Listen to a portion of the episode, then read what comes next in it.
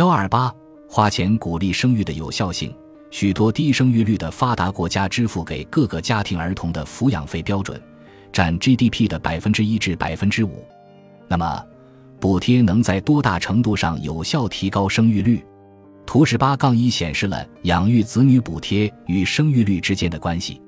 纵轴是生育率，横轴是给养育孩子家庭的财税补贴占 GDP 的比例。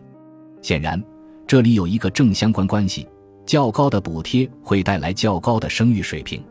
每增加 GDP 的百分之一的补贴，就会使生育率提高大约零点一。这意味着财税补贴生育是有效果的，不过必须舍得花钱。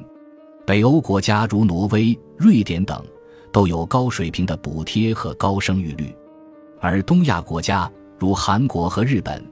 对养育子女的补贴水平相对较低，因此这些国家的生育率也低。南欧一些国家可能受到财力的约束，出现了低补贴和低生育率，这些国家可能会跌入低生育率陷阱。由于其低生育率和老龄化问题，经济会变得脆弱，因此难以提供大量补贴以提高生育率。美国是极少数生育率接近更替水平的发达国家之一，尽管美国政府不直接给养育孩子的家庭提供现金。但他允许家庭为每个孩子申报三零零零美元的税收减免，即使没有大量的现金补贴，美国仍然有相对较高的生育率。这个例外的出现，还可能是更强的宗教信仰和生育率较高的移民使然。可以把补贴生育看作一种投资，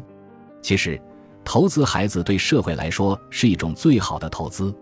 因为未来孩子对国家财政和社保的贡献是远远大于补贴的。另外，增加一个孩子还可以增加人口规模效应，缓解老龄化，从而提振人口创新力。这种正面的效应可能比直接的财政贡献作用更大。还有，中国现在正面临需求不足和投资低迷的经济困境。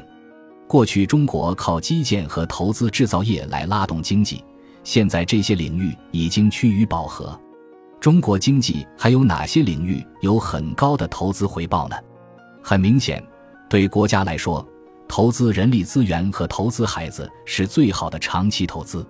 即使在短期来看，多一个孩子也可以刺激需求，尤其在目前消费不足、产能过剩的环境下，非但不会引起通胀，反而可以刺激经济。可惜的是，虽然孩子对社会有很多好处，但是对大多数家庭来说，生育是得不偿失的。从每个家庭来算，成本和收益不匹配，因为生育小孩的大部分成本是由家庭承担的，而收益是给了孩子本身和国家的。所以，国家非常有必要用财税补贴的方式来纠正这种不匹配，让更多的家庭愿意生育孩子。另外需要指出的是，从地方政府的角度来看。收益和成本也不匹配，补贴生育的钱也不应由地方政府出，而应该由中央政府出。因为从地方政府的角度来看，多一个孩子就要多一份教育投入，但是未来的收益，如孩子长大后贡献的税收等，不一定会贡献在本地，因为孩子很可能到其他地区去工作，所以地方政府并没有太大的动力去鼓励生育。地方政府会更倾向于通过吸引外来人口来补充人口。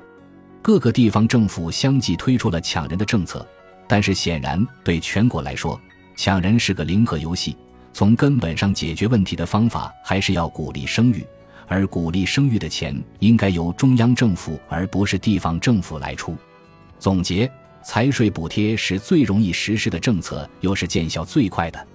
但是财税补贴只是降低生育成本的措施之一，光有财税补贴是远远不够的，因为直接财务成本只是生育成本的一部分，生育成本的其他几个方面还需要相关领域更加复杂的政策改革，如教育减压和提供托幼服务等减负改革措施，这些将在后面几章详细论述。